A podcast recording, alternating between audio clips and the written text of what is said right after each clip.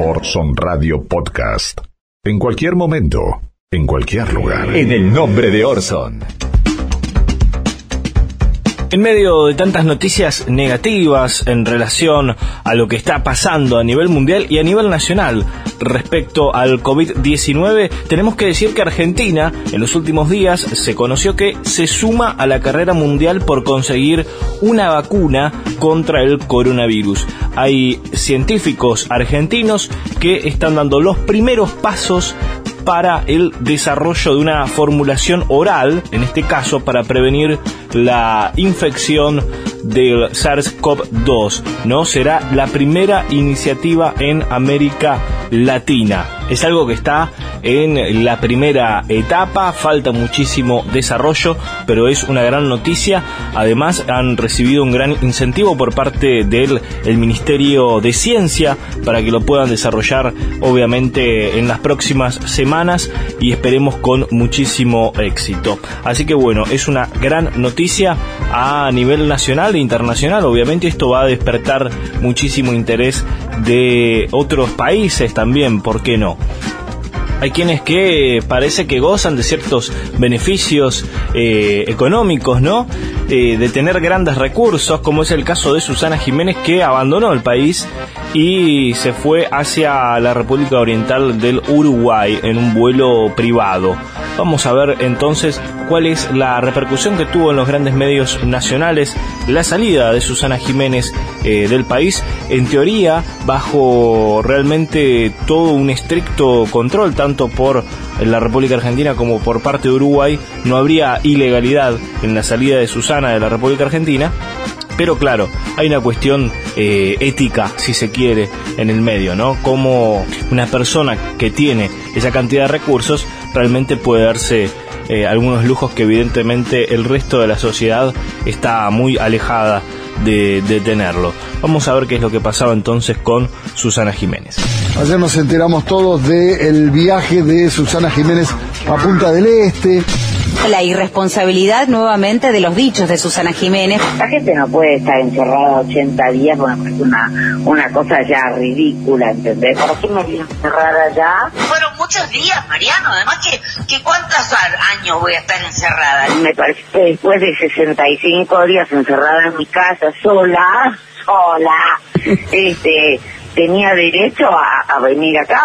Hay una ostentación de privilegio de clase de pertenencia de clase. En un momento llega eh, el parte de, de, los infectados del día, se lo leen al aire. 600, le dice Guillermo Lobo. Ah, pues dice, al aire justo cuando llega. Justo al aire. Y ella dice, ¿son toda la Villa 31? Acaban de actualizar los datos, eh, los lo compartimos con, con vos. Ay, 600 ajá. casos nuevos. ¿600? 600. 600. Y en total 13.228 positivos en el país y lamentamos 19 nuevas muertes. 19 no, no, nuevas muertes. Es... es terrible, ¿cómo puede ser? 600 casos. ¿Y de dónde vienen los 600 de la de las 31? ¿Y de dónde vienen los 600 de la de las 31?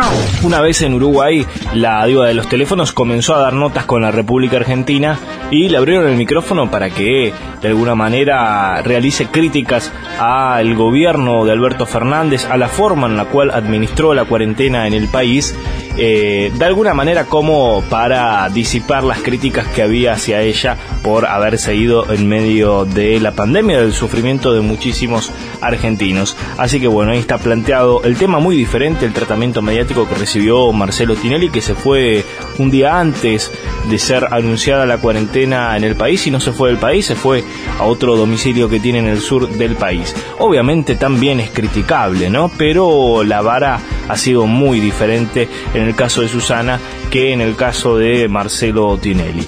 Vamos ahora a hablar acerca de lo que sucedió en la AFI, ¿no? La EXIDE, la Agencia Federal de Inteligencia, que bajo el comando de Arribas, el ex interventor, realmente parece que hubo espionaje. Ya hay una denuncia al respecto, ¿no? Una denuncia que contiene una lista completa de los vigilados durante el gobierno de Mauricio Macri. La justicia ya tiene en su poder la denuncia contra el proceso sistemático de inteligencia ilegal que el gobierno de Mauricio Macri puso en práctica al intrusar los mails de 100 personas entre oficialistas y opositores.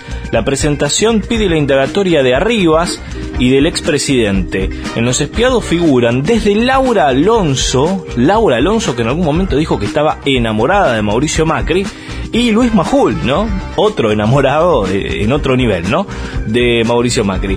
También está Ricardo Foster, Rodolfo Tayade, Gabriela Cerruti, otro de los nombres que aparecen eh, ahí. La intervención a cargo de Cristina Camaño hizo la presentación en forma electrónica, ¿no? En este contexto de cuarentena, ante la justicia federal por un proceso sistemático de inteligencia ilegal contra personas vinculadas a la actividad política, periodística, dirigentes sindicales, dependencias de fuerzas policiales y hasta un gobernador.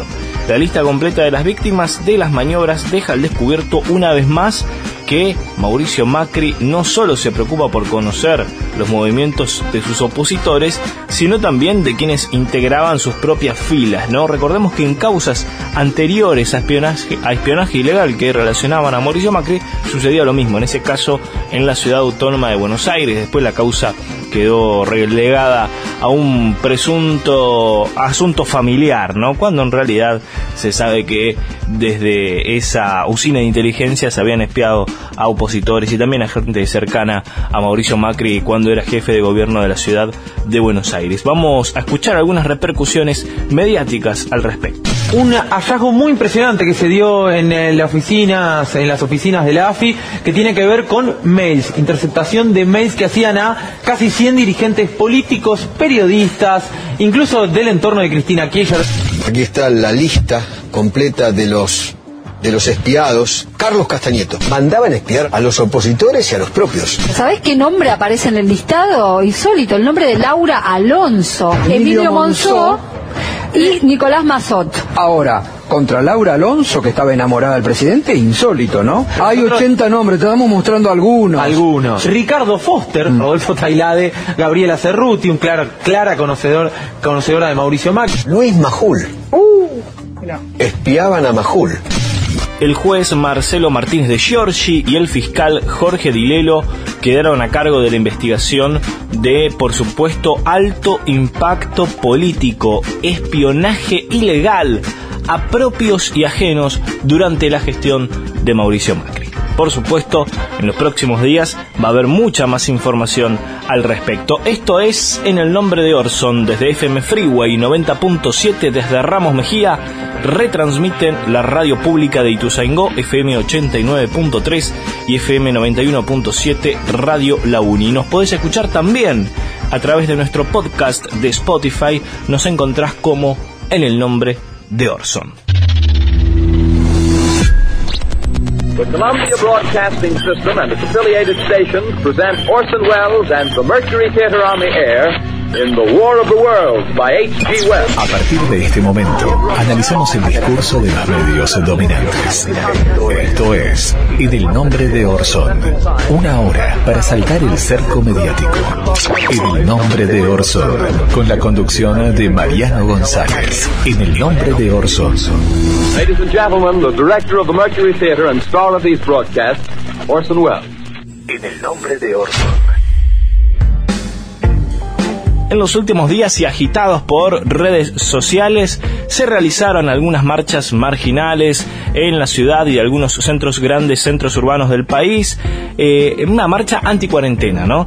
Que le piden al gobierno terminar de una vez por todas con la cuarentena. Bueno, eh, obviamente hay gente muy diferente eh, dentro de estas marchas, eh, personas de diferentes corrientes políticas, ¿no? Bastante, todos son bastante afines, pero por supuesto hay algunas diferencias. Y se dio una particular pelea entre libertarios y nacionalistas, ¿sí? Nacionalistas versus libertarios, algo insólito que pasó en esta marcha contra la cuarentena. Lo escuchamos.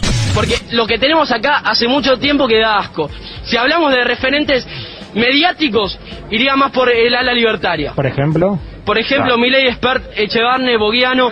Eh, Bueno, está clarísimo. Sí, sí. Todos esos que Pagaba dos pesos que iba por ese lado, ¿no? Todos bueno. trabajan para el mismo plan, que es el nuevo orden mundial. Acá, lo- acá los únicos que eh, trabajaron en contra de ese nuevo orden mundial fue Perón, fue el ala nacional, también de la parte militar, porque cuando los golpes de acá, de Argentina, no fueron, no fueron solamente el del 43 fue hecho por el, por el, el ala nacional, los demás fueron libertarios. Libertarios son pagados por la CIA. O sea, ¿Puedes decir de dónde sacaste que son- pagados por la CIA? Porque no, no veo Uh, ningún esto tipo termina de... mal ahora. lo, des- lo desclasificaron. eh, Se van lo a agarrar libertarios contra nacionalistas. Bueno, Pero, pero bueno, ¿de dónde lo desclasificaron? ¿Cuál sería tu punto? libertario contra nacionalista. De esto se pone No, pero decime de dónde lo sacaste, no puedes agarrar y tirarlo por televisión y esperar que todos te tomemos la palabra por decirlo. Está terminando la Adrián Lautaro. Alejandro Biondini, son gente que está luchando en contra del nuevo nazi, bueno. Biondini, seguidores de Milei y de Biondini. Listo, yendo está a- a- clarísimo. En el nombre de Orson. En los últimos días, un grupo de intelectuales y algunos científicos del CONICET realizaron una carta abierta al presidente tildando a su gobierno de infectadura. ¿Sí? Así, sencillamente infectadura. Ya veníamos escuchando algunas opiniones al respecto, pero bueno, ahora lo hicieron formal en una carta abierta al presidente de la nación y luego, momentos después, hubo una marcha en eh, la ciudad de Buenos Aires, en el centro porteño, con un escaso, escasa concurrencia, pero bueno, marcha en fin y algún corte de calle. Eh, fue impulsada por la investigadora del CONICET, ya hablamos bastante de Sandra Pita en este programa, en esta nueva temporada en el nombre de Orson, que recibió el aval de unos 300 científicos, intelectuales y periodistas. Plantea que en la Argentina, como consecuencia del aislamiento obligatorio, se vive una infectadura y critica al gobierno de Alberto Fernández por la extensión de la cuarentena y el modo en, la cual, en el cual se aplicó, ¿no?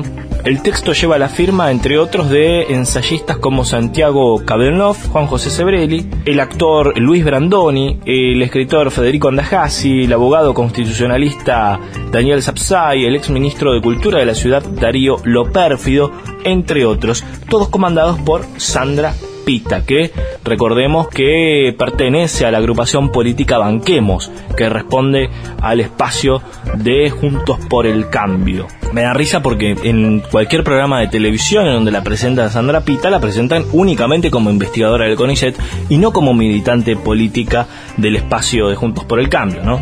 Eh, hacen una gran diferencia cuando llevan a una persona referente del Frente de Todos, eh, inmediatamente lo tildan de referente del Frente de Todos. Sandra Pita parece una persona totalmente independiente, investigadora del CONICET y farmacéutica, nada más, pero recordemos que es militante política y muy activa del espacio Banquemos que responde a Juntos por el Cambio. Bueno, Juan José Sebrelli fue mucho más allá, ¿no? Y dijo que la desobediencia civil es la única manera, ¿no? En referencia a terminar con la cuarentena, ¿no? Pide, de alguna manera, una desobediencia civil, que la gente empiece a salir a la calle, ¿no? Violando la cuarentena para que el gobierno dé, eh, de alguna manera, un paso atrás con eh, esta medida que ha tomado de excepción. Estos intelectuales dicen que la democracia está en peligro, ¿no? Eh, hay una amenaza a la democracia. Además, intelectual Juan José Sebrelli dijo que lo del barrio azul, recordemos que es un barrio que está en cuarentena, es un gueto de Varsovia, ¿no? Quien le respondió fue Pedro Can, el infectólogo, que además tenía, tuvo un pequeño cruce con Osvaldo Bazán, periodista de TN. Vamos a escuchar qué es lo que pasaba. La comparación con el gueto no es buena, Diego. ¿Sabe por qué? Porque el gueto, el gueto de Varsovia, el famoso gueto de Varsovia, fue uno, de los tantos, fue un encierro forzado de, eh, en este caso, una, una minoría étnica, que, era, que eran los judíos de Varsovia, que además estaban condenados a morirse de hambre. Aquí se le está proveyendo alimentos, se le está proveyendo elementos de limpieza, etcétera. No es, no es una situación comparable con un gueto que me parece que la memoria de los, de los, de los héroes del gueto de Varsovia me- merece, merece que no se los compare con esta situación. Un gueto no es un campo de concentración. Digo, Varsovia es una cosa, pero Soweto en Sudáfrica es otra, el Bronx en Nueva York es, es otra. Digo, me gustaría que queden claras es- esas cosas.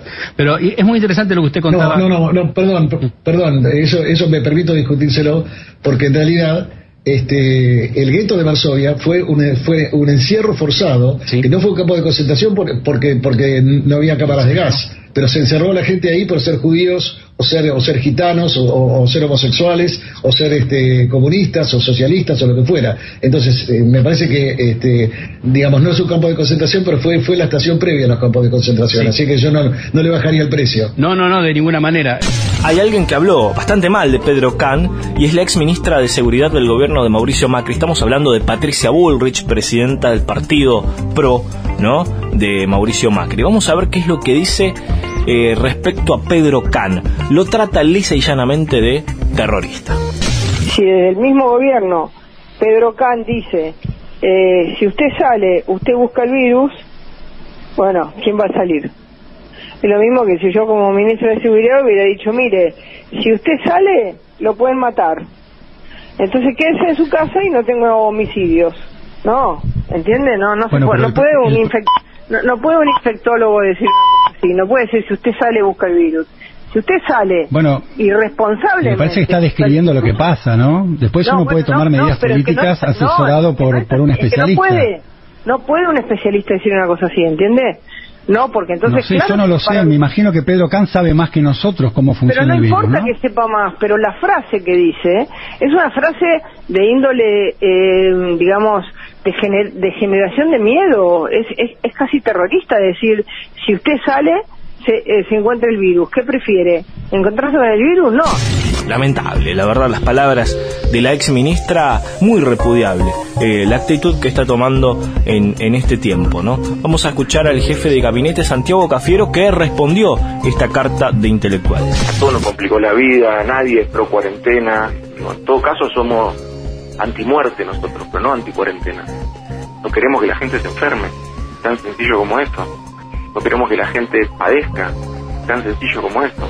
Entonces no, hay una hay una lectura que es que nosotros este, nos sostenemos acá porque entonces el presidente acumula eh, políticamente, hay una especulación atrás de eso. De que se enamoraron de la cuarentena, es lo Claro, bueno, pero es un editorial, eso es de, editoriales, eso es de alguien que está sentado cómodamente en su casa y escriben con una notebook, pero no tiene que ver con los barrios populares, no tiene que ver con el trabajo que se está haciendo para que nuestra gente no se enferme, para que nuestra gente no muera, no tiene que ver con los enfermeros que están o, los, o las médicas que están al frente de, trabajar con los enfermos, poniendo en riesgo su vida, poniendo en riesgo su salud, poniendo en riesgo la de su familia cuando vuelven a sus casas. Nadie está escribiendo sobre eso. Entonces a mí me parece eso, la verdad que no, la verdad que no, no lo entiendo. Me parece que se mezcla la, voluntad de quererle hacer un daño al gobierno y lo que se le está haciendo es un daño a la sociedad algunas palabras a modo de cierre, ¿no? ¿Qué decir de todo lo que está sucediendo? Eh, la verdad que los resultados a priori de la cuarentena son realmente muy buenos en cuanto a lo, a lo sanitario, ¿no? El gobierno puso la salud por delante de la economía y eso fue muy valorado y muy acompañado por un sector mayoritario de la sociedad. Pero bueno, Argentina es un país que lamentablemente tiene enormes desigualdades, con un nivel de informalidad altísimo, y claro que ofrecer ayudas del Estado en estas condiciones de informalidad es complejo y en muchos casos se llega tarde, ¿no? Porque tenemos una economía en negro de casi el 40% y tal vez más en estos momentos. Hay gente que, claro, ya no resiste más, que la subsistencia depende de salir a trabajar y ahí es donde el gobierno tiene que buscar y dar soluciones urgentes. Venimos, recordemos, de cuatro años de destrucción total de la economía, ¿no? El COVID fue, el COVID-19 fue la estocada final para muchas empresas y pequeños comercios y el trabajo futuro será realmente enorme para arreglar esta situación que viene arrastrándose desde hace más de cuatro años. En el medio, y aprovechando la, la desesperación de mucha gente, afloran estas miserias políticas, ¿no? Un sector vio una posibilidad de ganar exposición y están trabajando coordinadamente con el poder mediático, que sin ellos realmente no son absolutamente nada. Todavía sin grandes respuestas en la calle, pero con mucho ruido en medios y en redes sociales. Lo extraño, tal vez, es que muchos de los críticos de la cuarentena son del mismo color político que Horacio Rodríguez Larreta, ¿no? Quien lleva adelante una cuarentena bastante responsable, más allá de las críticas que uno pueda hacer sobre la situación de los barrios más carenciados de la ciudad, uno no puede dejar de observar la enorme miseria política que expone el ala dura del PRO, ¿no? comandado por Patricia Bullrich, que hace una férrea crítica a Alberto Fernández, pero no ve, por ejemplo, que su compañero, Horacio Rodríguez Larreta, está llevando una cuarentena eh, muy similar y siguiendo todas las indicaciones del gobierno nacional, ¿no? Cuando tiene la autonomía de tomar decisiones diferentes, y sin embargo no lo hace. Sigue a rajatabla eh, un trabajo realmente muy coordinado entre provincia, ciudad y nación. Así que llama mucho la atención y quedan muy expuestos ¿no? ante su miseria política eh, estos referentes duros del PRO. Para cerrar, robo algunos datos de una nota de opinión de Ernesto Tenenbaum publicado en Infobae bajo el título Los peligros de llamar infectadura a nuestra querida democracia. Algunos datos duros ¿no? que aparecen en esta nota. Como se sabe, el enfoque que primó en la Argentina respecto del coronavirus fue exactamente opuesto al norteamericano. Cuando casi no había sufrido pérdidas humanas, la Argentina entró en cuarentena y lo hizo guiada por un grupo de destacados hombres de la ciencia. Los resultados de esa decisión son hasta aquí abrumadores. Los Estados Unidos tienen 313 muertos por millón de habitantes y la Argentina tiene 11. En Estados Unidos murieron 105.000 personas, en Argentina 530. Estos son datos, ¿no? Son números fríos, pero pintan cómo resultó el camino de privilegiar la economía por sobre la salud, ¿no? Cómo funcionó.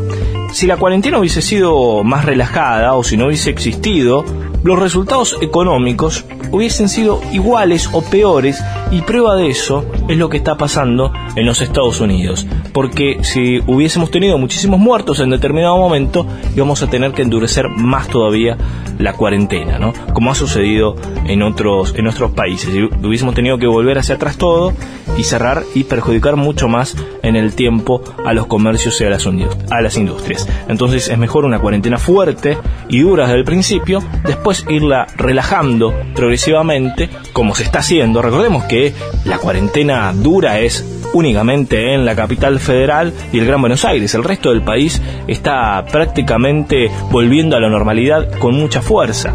Entonces, a veces también es una mirada muy de ombligo, ¿no? Que tiene la gente de la ciudad de Buenos Aires, del Gran Buenos Aires.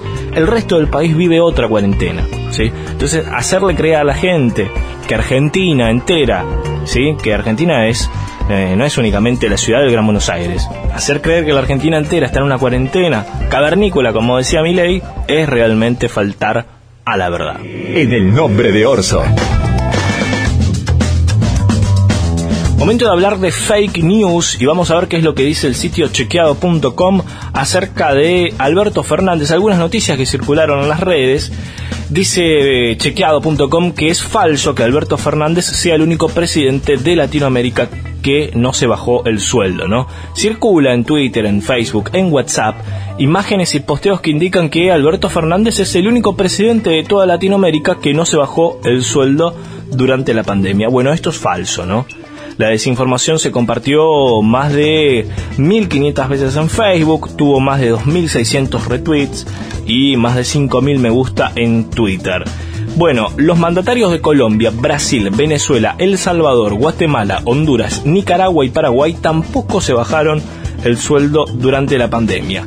Lo hicieron los presidentes de Uruguay, Ecuador, Perú y Costa Rica. La presidenta de Bolivia solo anunció que donaría parte de su sueldo, pero nunca se hizo público si realmente eso pasó, ¿no?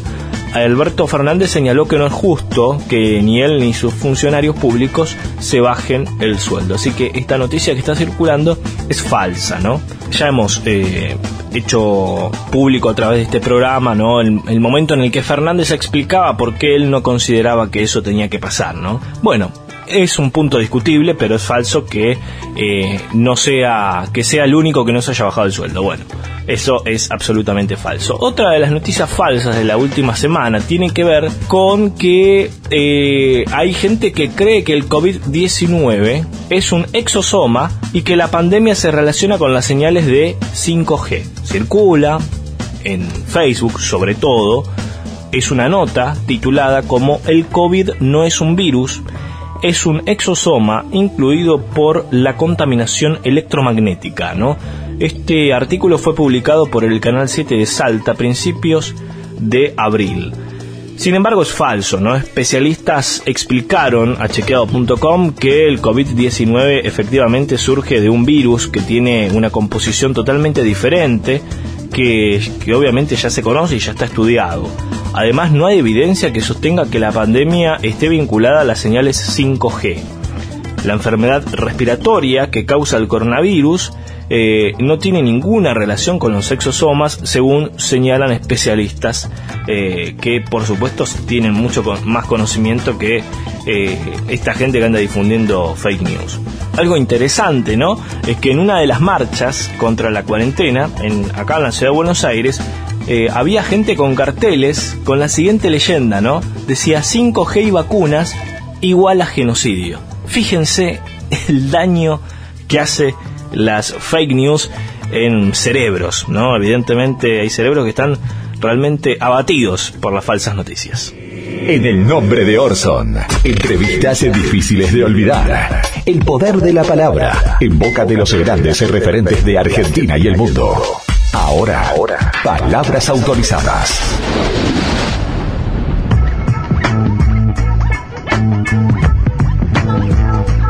Momento de palabras autorizadas. Se sienta nuevamente en nuestro sillón el gran Cantinflas, en este caso en su película El Padrecito, ¿no? Y una gran discusión que parece que tiene enorme vigencia a pesar del paso del tiempo y tiene que ver con la desigualdad.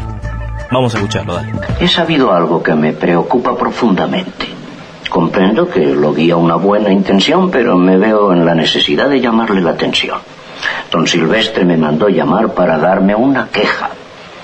Se trata de que en las primeras lecciones del catecismo les ha metido usted en la cabeza a los niños ciertas ideas que considero altamente perjudiciales. ¿Como cuáles, padre? Pues les ha dicho a los chicos que hagan ver a sus padres que el esfuerzo de su trabajo debe estar en proporción al salario. Ah, eso sí. Que si cobran más que trabajan, que cobren menos. Pero que si trabajan más que cobran, pues que cobren más. Y usted sabe que esas teorías ya han empezado a armar líos y que varios obreros se han presentado a don Silvestre pidiéndole aumento en el salario. Ah, pues qué bueno. Bueno, ¿por qué? Recuerde usted que se ha de procurar que las riquezas no se acumulen en manos de los ricos y que se repartan entre los trabajadores. Pero eso es comunismo. No, doña Sara. Esa es la encíclica de su santidad Pío XI.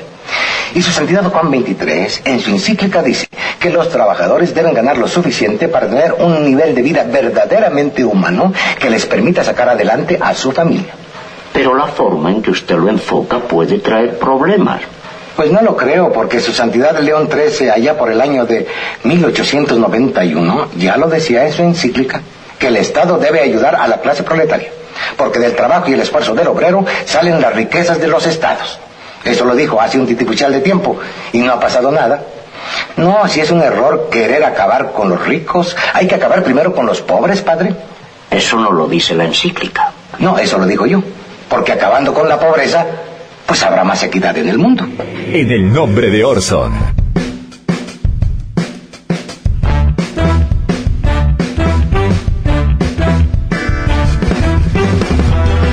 Último bloque de En el nombre de Orson, vamos a escuchar ahora a Susana Jiménez, ¿no? Que ella cree que el mundo no debería ser tan igualitario. La escuchamos. Seguro que alguien va a decir, que, ustedes, por mí y, más por vos, este, que tienen la posibilidad de hacer, se pueden ir del país y el que está en Villa Sur está encerrado y no puede salir. ¿Vos qué decís frente a eso? Eh, no, bueno, eso, eso es una cosa que es irremediable. Es así desde que el mundo es mundo. Eh, desde que desgraciadamente no podemos ser todos iguales, no podemos ser todos iguales otro momento de televisión relacionado a Susana Jiménez. Ahora, en una entrevista con Luis Novarecio en Animales Sueltos, Susana hace un comentario ¿no? sobre la seguridad.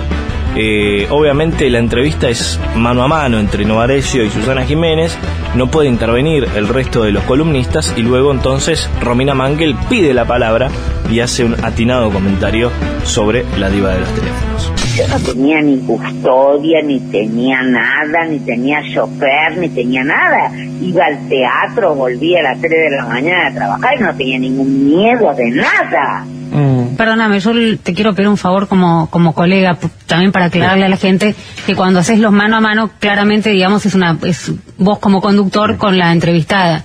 Eh, en este caso, por lo menos en mi caso personal, el silencio no, no es salud. Ella dijo, por ejemplo, que salía tranquila cuando iba al teatro sin custodia. Recordemos que el contexto, tal vez no lo sé y no, no voy a interpretarla tampoco. El contexto en el que Susana salía tranquila este, era el, bajo el contexto de una dictadura, donde ella le parecía que sabía tranquila y segura a las 3 de la mañana.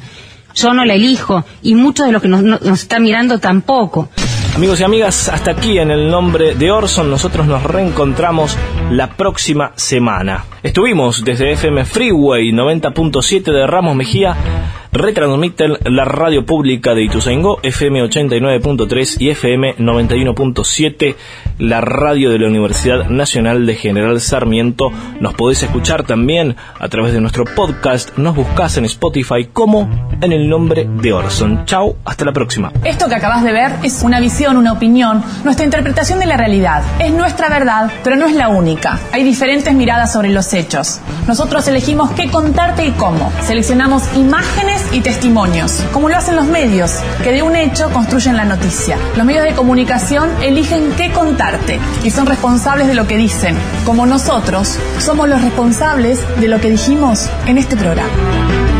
Orson Radio Podcast. En cualquier momento, en cualquier lugar.